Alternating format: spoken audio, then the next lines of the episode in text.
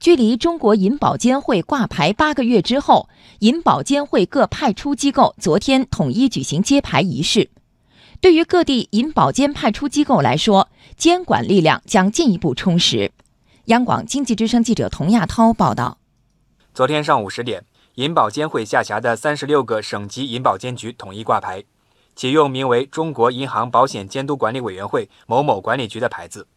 银保监会副主席王兆兴为北京银保监局揭牌，并对银保监局成立后的工作提出要求。他说：“要充分认识金融监管体制改革的重要性和紧迫性，新组建的银保监局要不折不扣地把机构改革的要求落到实处。”根据介绍，银保监局成立后要统筹推进辖内分局的组建和监管重点工作，真抓实干，确保机构改革与监管工作两不误、两促进。北京银保监局筹备组组长李明霄说。北京银保监局将打好防控金融风险攻坚战，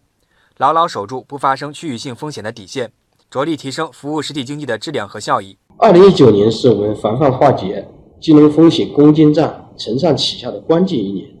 我们重点是要抓好公司治理、风险治理、业务治理、数据治理、规则治理五大治理，继续深入推进市场乱象的整治、互联网金融风险整治、房地产市场调控。和重点金融领域的风险防控，推动在金银行业、保险业机构提高防风险的内生动力，为首都实体经济高质量发展提供更多的金融支持。早在四月八号，银保监会在北京金融街举办了简单的挂牌仪式。十月十八号，宣布了各银保监局筹备组负责人的名单。东方资产管理股份有限公司首席经济学家吴庆告诉记者，银监会保监会合并，有助于进一步加强对混业经营的监管。防范监管空白和监管套利，而对比此前的银保监会派出机构体系，本次派出机构改革的一个最大变化是，除了设立省市两级银保监局外，还在大部分县里设置了监管办。而此前，尤其是对于原保监会来说，由于没有县级派出机构的编制，监管无法延伸到县级一线市场，监管量巨大。